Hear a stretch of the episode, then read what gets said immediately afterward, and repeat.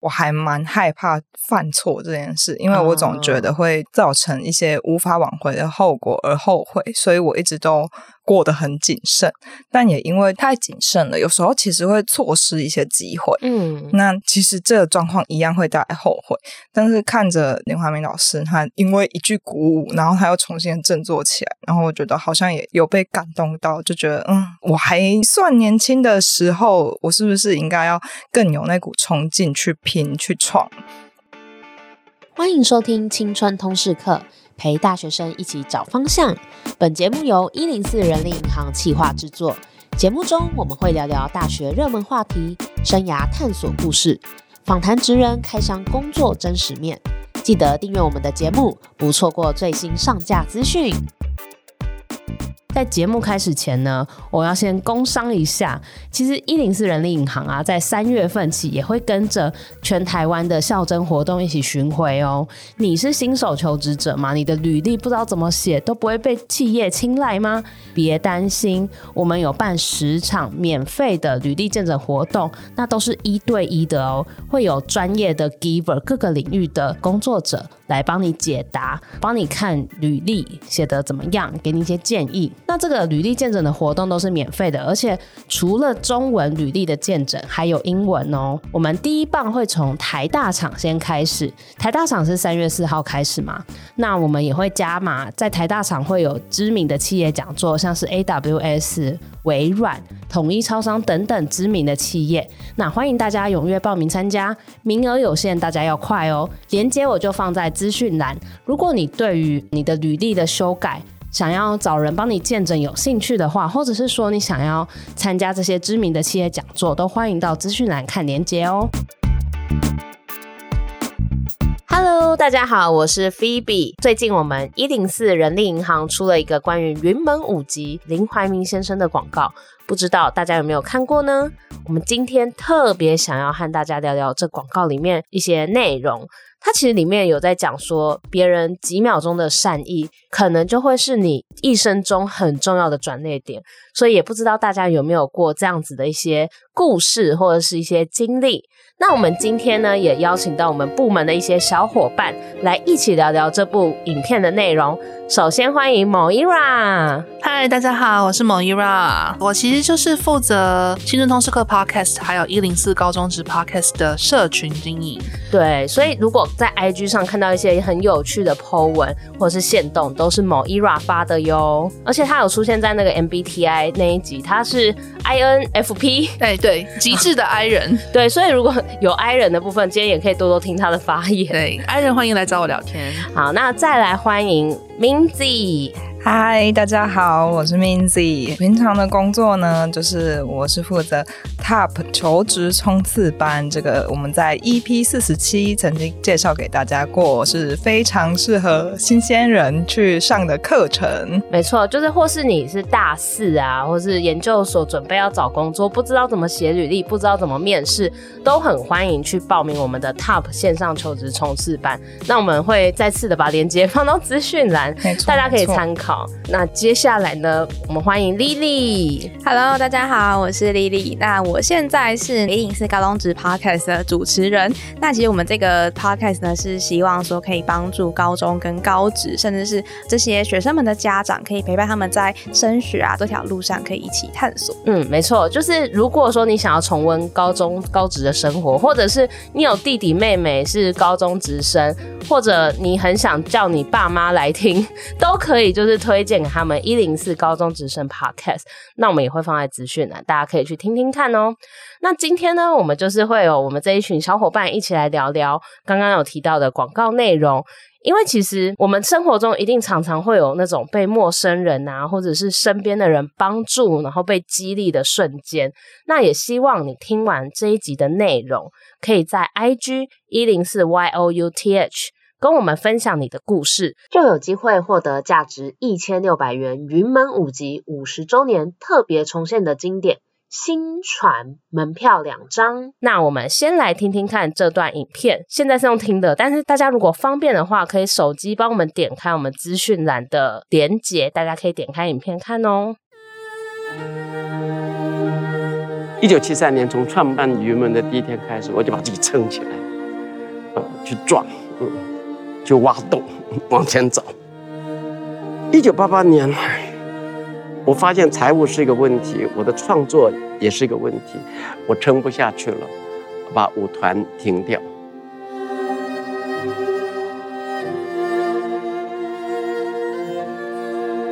回国的第二天，我坐上了一个计程车，啊、这位司机非常温暖的问我为什么把云门停。我告诉他环境的问题、财务的问题，以及我自己的问题。他非常的同情的表示了解，但是到最后，他告诉我说：“林先生，每个行业都有他辛苦的一面。像我们这样在台北这样的交通里面跑跑生活，也是很困难。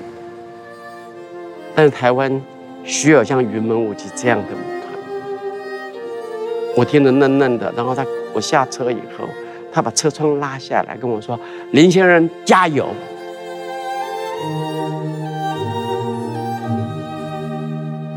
我站在路边，觉得非常惭愧。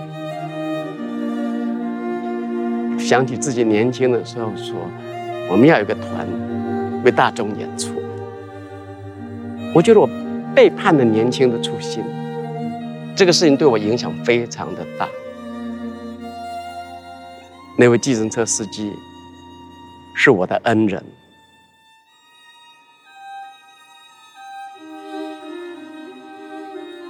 多年后想起来，那是一个很棒的事情。就是你面对了你的做不到，等到回来的时候，啊，云门的暂停是我们最大的资产，所以失败也可以成为本钱的。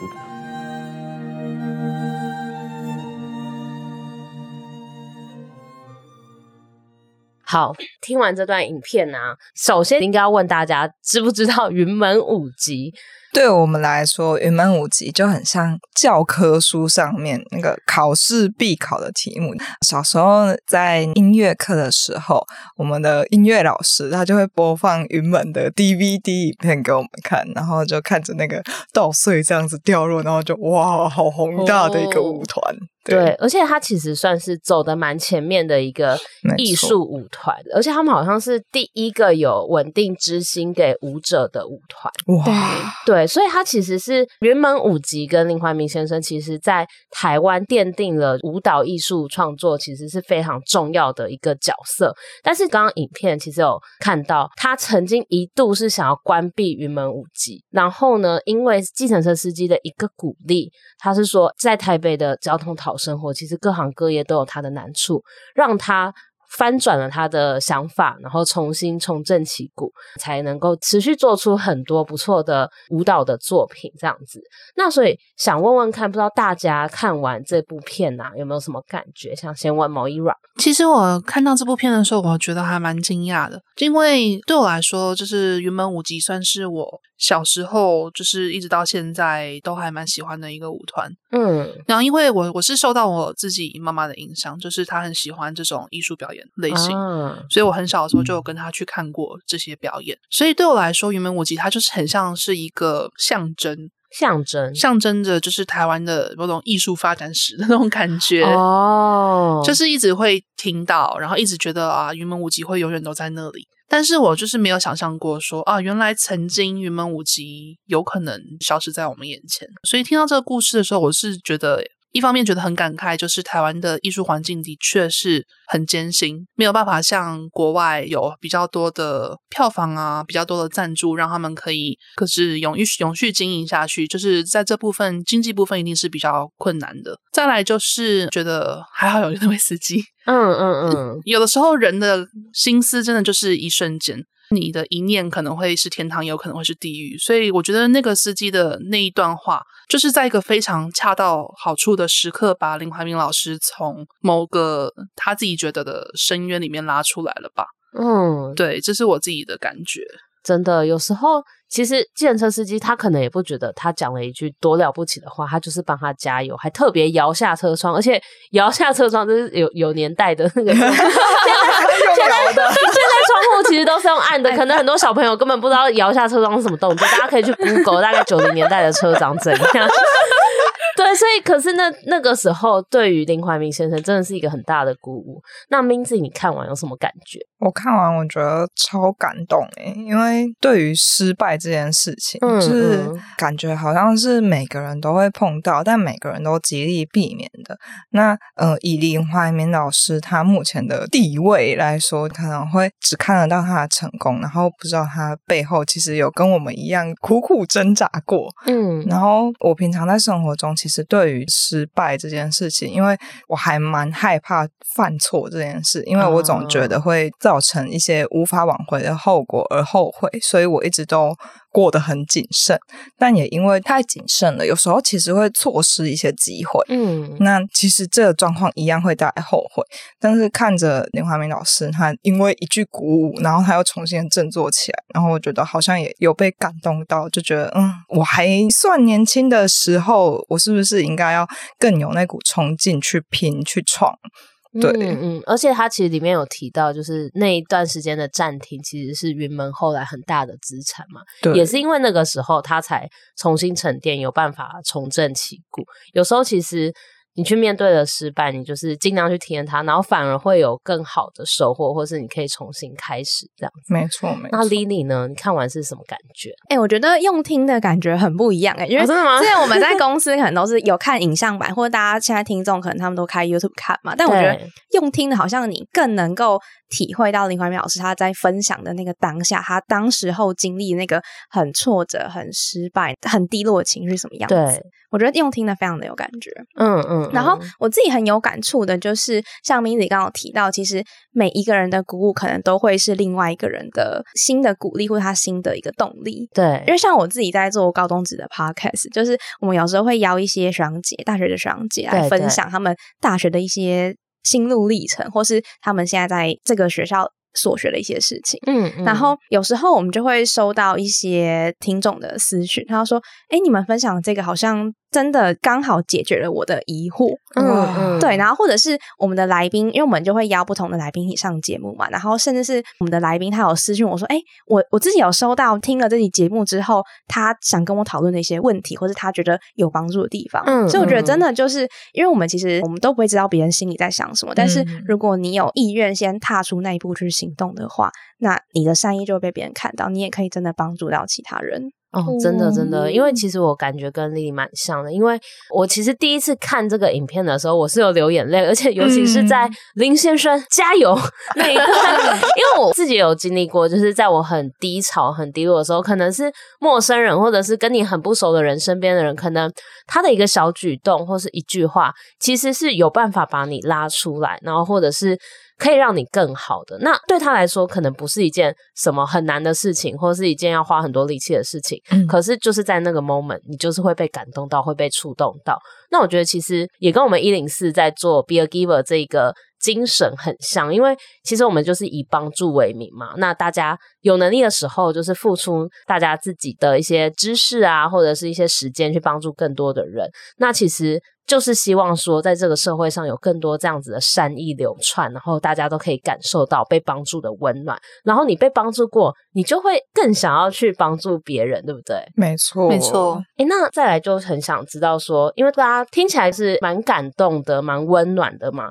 那你们觉得这段影片想要表达什么呢？那对你来说又有什么启示呢？某一，我觉得这段影片可能想要表达的东西，就是有的时候呢，可能是无心的一句话，它也可以变成某个人的一个启发。假设我某天收到了这样的一句话，那我收到这个启发，可能就会想要再把这个一句话传递下去，就变成说我从别人那边接收到善意，那我可能也会成为一个善意的给予者。所以这个部分，我觉得这是一个所谓的善的循环，这是这个影片。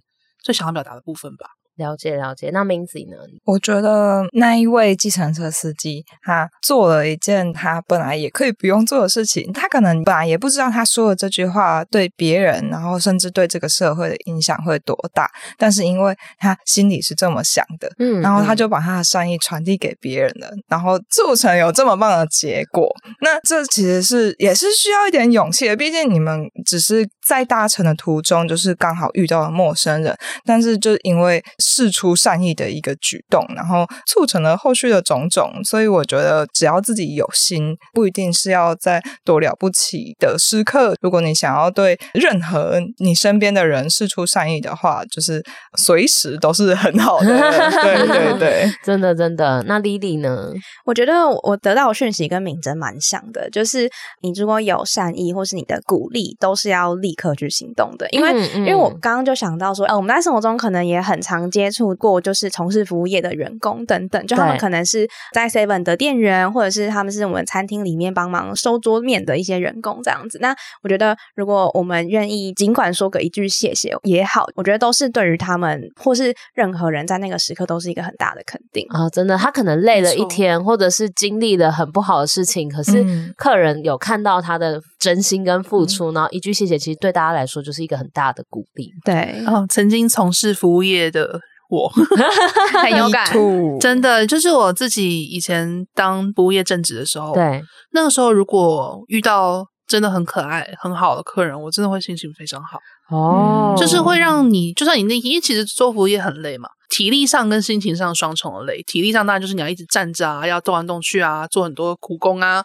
那心情上的话，就是你要一直跟人交流，可是它又是比较。浅的交流就变成说，你要一直把笑容提起来，然后用好耗费能量，对，爱人、嗯、没错，对，要一直耗费能量。可是如果这个时候有客人很可爱的过来跟我笑笑跟我说。哎，你辛苦了，我觉得你什么事情做得很棒，然后我真的觉得很好，所以谢谢你这样子，我就觉得哇塞，那个瞬间好像尽量电池能量充满的感觉。哎，真的，这提到一个点，就是你不要吝啬你的好的回馈啦。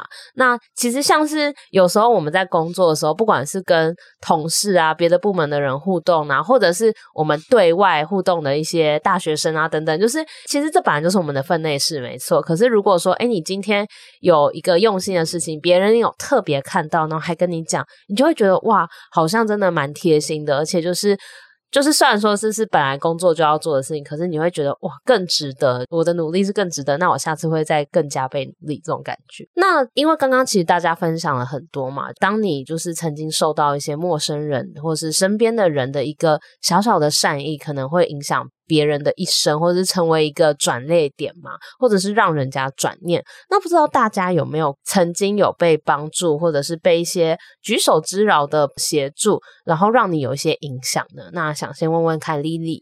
好，我刚刚想到的真的是一个很日常生活的小事，嗯嗯嗯但。对那个人来说，真的也是举手之劳，但是对我来讲，真的是一个帮助超大的事情。什么什么？就是大家应该都有去逛过夜市的经验，对吧？对对对。然后我记得那时候我好像是去花莲嘛，还是它叫一个东大门夜市嗯，嗯，没错。对，然后那边就是超多车子可以停嘛，就是那种一堆机车停车场。对对对。然后那时候我跟我朋友就很早就骑摩托车就去到夜市，想说，哎，那这里很空，那我就停这里，然后我就停在一个很正常的位置，旁边也没有什么车。嗯、我想说，那我等一下买完东西再回来牵车就好了。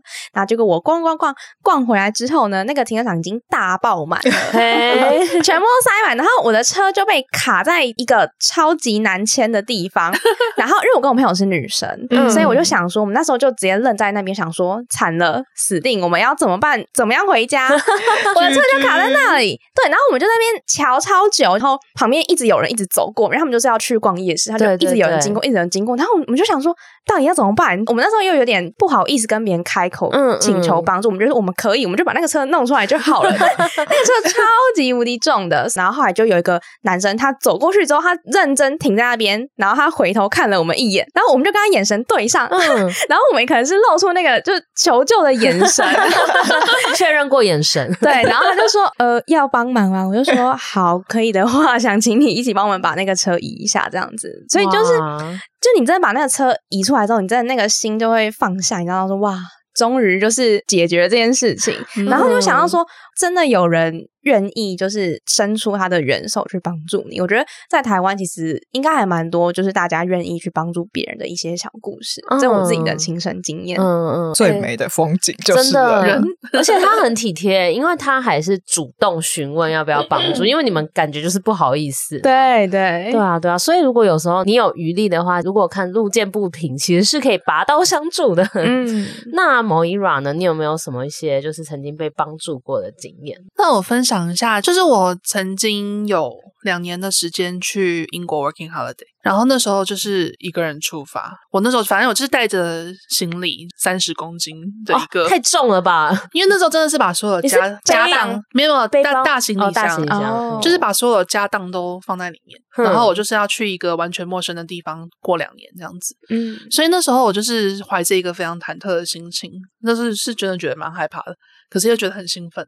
然后就来到伦敦这个都市，然后那时候因为你知道欧洲的很多地铁站都是很老，所以它没有电梯啊。然后你要扛着那个行李箱吗？对，好可怕。反正我就是从机场出来就搭地铁，然后搭搭搭搭搭搭到我那时候有先订好一个住的地方。嗯，但是我要上去从地铁出来的时候，我发现两层楼的楼梯死定，超级长，而且是那种比较老的楼梯，所以很窄。我要扛那个上去，我完全扛不动，嗯、我就傻眼，我就在那边想说怎么办？我要怎么上去？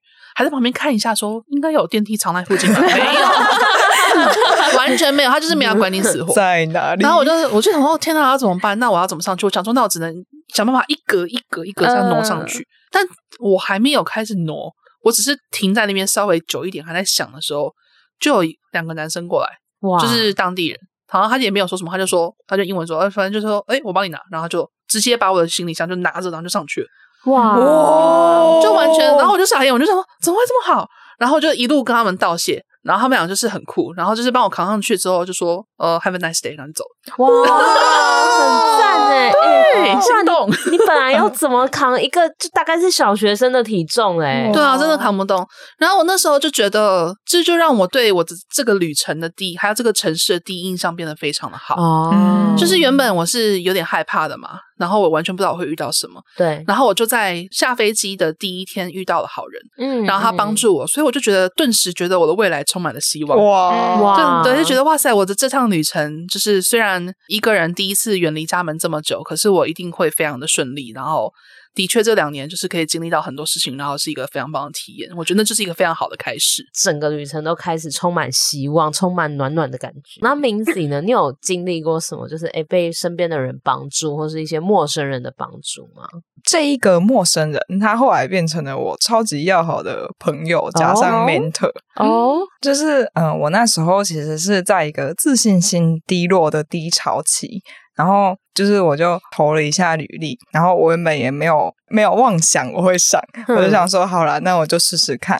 我就接到他电话，然后他就说：“诶，我觉得你很棒，那你可以帮我试剪一下，就是一些影片，试做一下一些东西，然后就是让我们可以看看你的实力，再来评估一下嘛。嗯”我说：“嗯，好啊，当然。”然后我就立马赶快就是做好所有的作品之后，然后传给他。然后呢，他就接到之后，就是立刻又打电话再回馈给我一次，我觉得真的很棒，什么什么什么的。他就说：“那我赶快跟主管讨论，就是我非常希望你可以加入我们的团队。”然后我就想说：“哦，原来其实我还蛮厉害的嘛。”对，自信心上升，真的，我就突然就那个自信的程度 up up 了。对，我原本就是嗯，刚刚有提到说那个服务业，我原本是餐旅系出身的，然后我是半路出家，突然那个工作里面，它其中有一个项目是。影片剪辑，对，就是我从来没有碰过影片项目。我在加入那个工作团队之前，我甚至没有剪过半支影片。然后我之前都是做就是图像平面设计而已。然后还有对我的参与业。对，然后就是因为他那一通电话，让我鼓起勇气去制作一支影片，然后交给他之后，没想到得到被称赞的回馈。我本来也想说，哦，那那就称赞而已吧，就大家不是都说说而已嘛，成年人的世界，场面话，场面话，没错没错。结果没有想到，他在隔天的十点的时候，他就突然打给我，然后就说：“哎，我真的非常希望你可以加入我们团队，但是我们的长官他有一点点考量，那。”虽然这样对你很不好意思，但你可以再帮我就是试剪另外一个类型的影片，然后就是让大家可以确认你是真的有这个实力的嘛。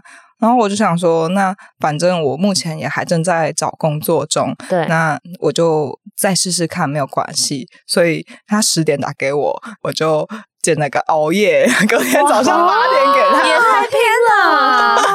对，然后呃，我那时候其实，在隔天我就已经收到另外一家公司的 offer 了。对，嗯、可是他又打给我，他就说：“我真的希望你来，然后我已经说服我们长官了，我保证我会好好带领你，然后你一定会在我们团队闯出一片天。”哇！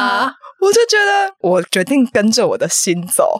我觉得可以这么就是诚挚的邀请我的，就是非常肯定我的能力的。然后他对我来说，就是那时候真的是一个陌生人。对。然后我被一个陌生人真的是低潮，是负负一百分，然后到现在变成哎，我正一百分呢。人家是邀请我去的。哇！对，对他真的对我来说是非常非常大的鼓励。真的诶，因为老实说，大家在找人招募的。的时候，其实要花很多时间，哪有时间跟一个人选这样谈那么久，然后还晚上十点给你打电话，然后还要帮你背书跟说服长官。其实他真的做了很多他原本不需要不需要做的事情，但是他就是觉得，哎、欸，你好像很有潜力，然后他也愿意帮忙，所以就是付出了很多心力去协助你，这真的会蛮感动。那之后到职之后，有发现是骗局吗？还是？欸 还是之后还是一样好的，还还是有一些东西是不一样的，但是但但是你的 mentor 是很好的，对对对，我的 mentor 让我觉得这是我目前过到现在这一生中是做到最好的决定。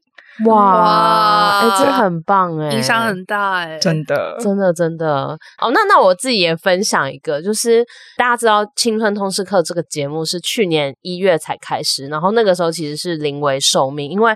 我之前也是没有任何 podcast 经验的一个行销企划，就顶多办办活动啊，然后办课程这种。可是其实 podcast 我有参加过这家诊所的录音，但就这样而已。但是就突然被接到一个指令，说要制作一档节目，然后就是包含企划啊，然后来宾邀访啊，然后录音啊，全部都要会。那个时候其实对我来说，一方面其实我很想尝试，但另一方面又觉得压力很大，因为已经我们公司就已经有一个很优秀的职涯诊所这个节目，然后收收听率也很高，然后我就开始很紧张很紧张。可是那个时候我蛮感谢的是，本来是 Lara 就是我们的一位前同事，他也是职涯诊所第一代的主持人，那他那个时候其实。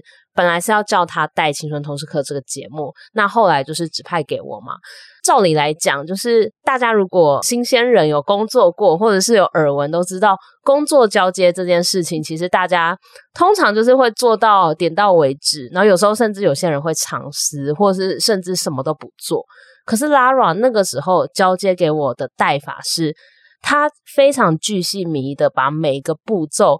都落成讲义，就是哇，对，就是他甚至还开课，就是开课程，告诉我一步一步教我说，你录音的时候要注意什么，你在计划脚本的时候要注意什么，然后你在主持的时候要注意什么，他都用他私人的下班的时间，甚至有时候到晚上十一点了，哎，这样会不会暴露出我们很过了？啊？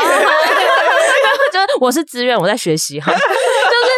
晚上十一点多，他女儿可能还在他旁边吵着他陪，可是他就是非常专心，然后专注，然后把他会的都倾囊相授。因为他说他当时他在做 podcast 也都是这样一个人慢慢摸索，他知道这是一件很辛苦的事情，所以他愿意把他已经学会的、累积的知识全部都交给我，然后甚至前面大概四五集的录音，他都是陪同在旁边，然后只要发现有任何觉得哎，你可以怎么问，你应该怎么做，他都会给一些建议，所以。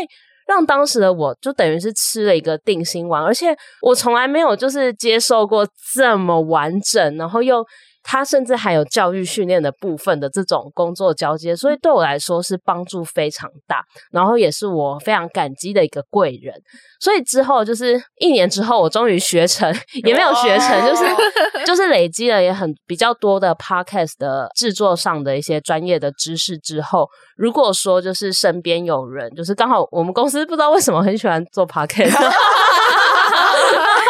然后，所以就是比如说，Lily 刚开那个高中直升的时候，我的也是 Phoebe 一手带大的节目，就是就是我那个时候就有就是希望陪她去录音啊，或者是我们其他部门的同事也有要做 podcast 什么，我就会想到那个时候 Lara 是她现在是那个草木星空日记的主持人，那个时候她是这样子无私的奉献，然后分享她的经验，所以就会让我更觉得说啊，我知道他们现在应该是很迷惘，所以我应该也要陪他们。那我我也可以贡献我的力量，然后来帮助他们。那我觉得这个过程是开心的，而且我也相信这个善的循环是会一直下去的。哇，这真的很难得哎。对啊，所以我我觉得这这也是我我还蛮感动，然后也一直都很感谢的。Lara，你有在听吗？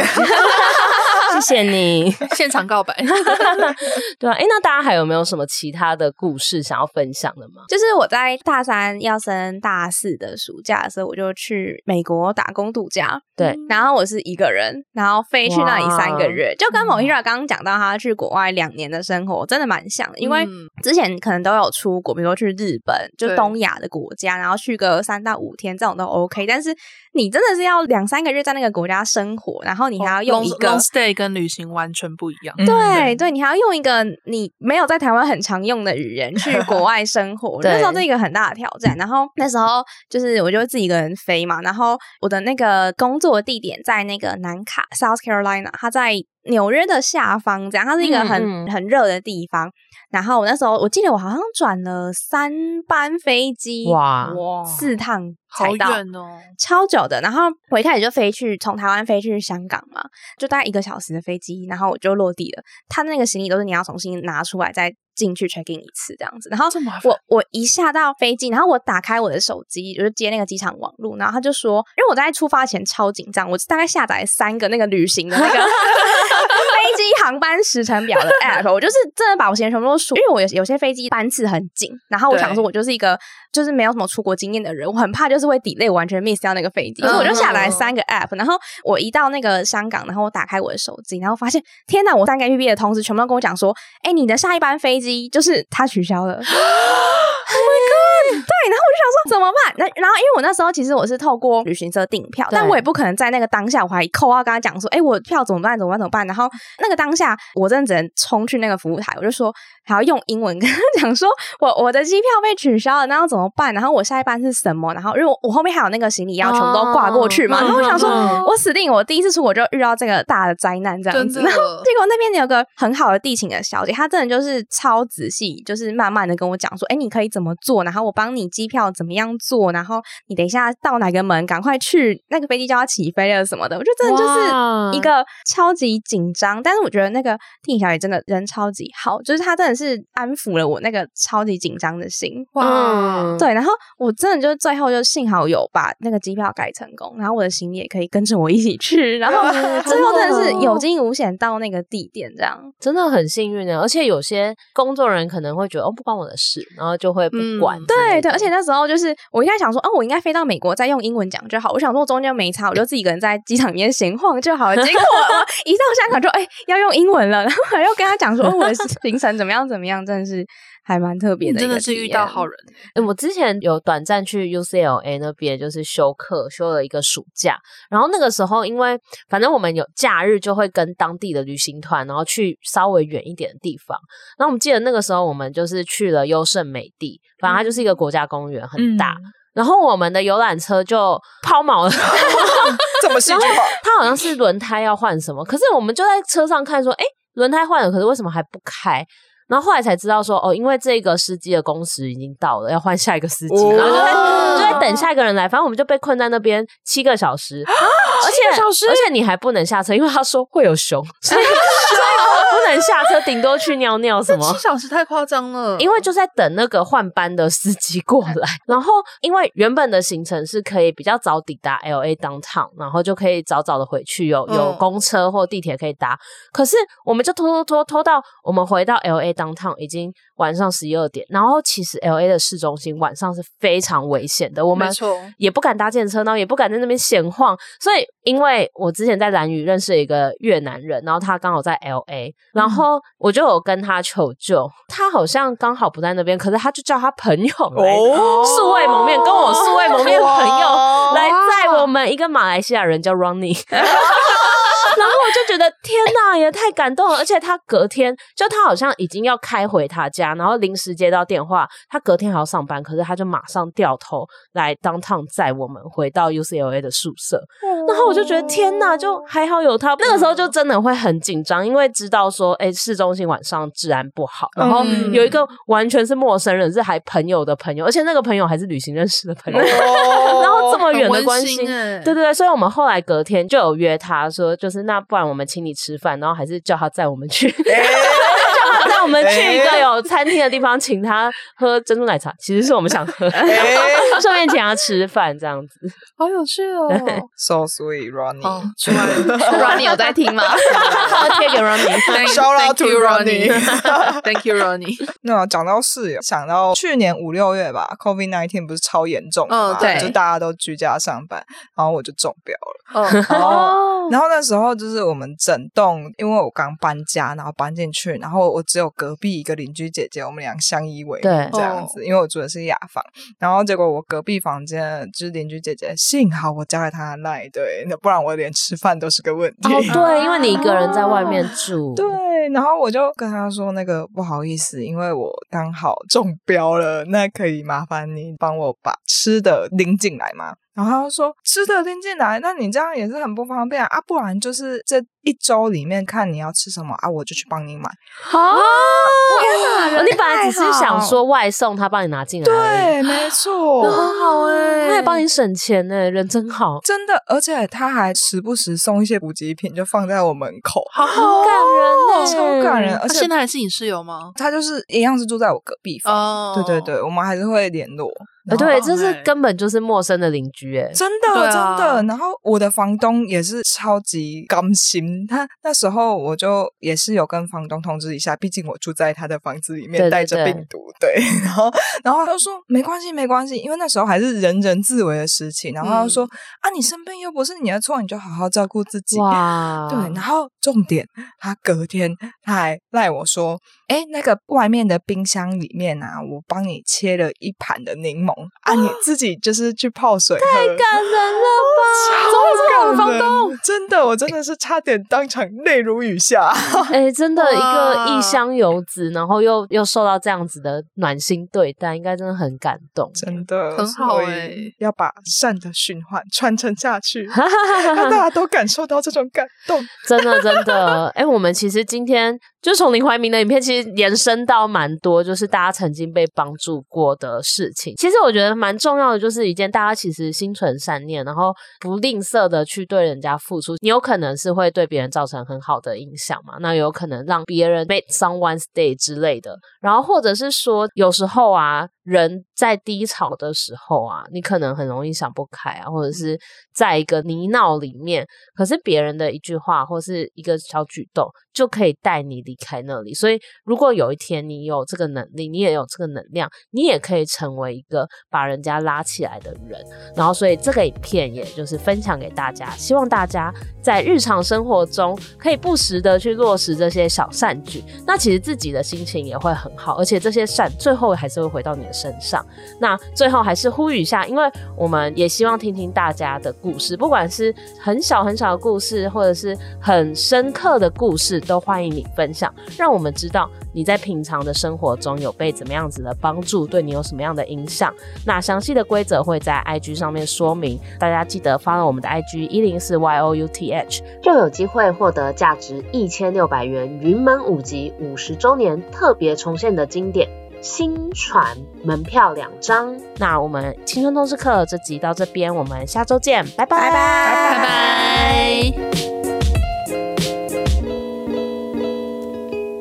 谢谢你收听这集节目，好想知道你听完这集有什么想法哦。欢迎到 Apple Podcast 留言告诉我们，并打五星好评，或截图这集节目封面分享到线动，并 tag 我们的 IG 一零四 youth。让我们知道你在探索自我、找方向的过程中有没有遇到什么问题。当然，你也可以敲完你想听的主题哦，你一定可以找到最适合自己的路。我们一起加油！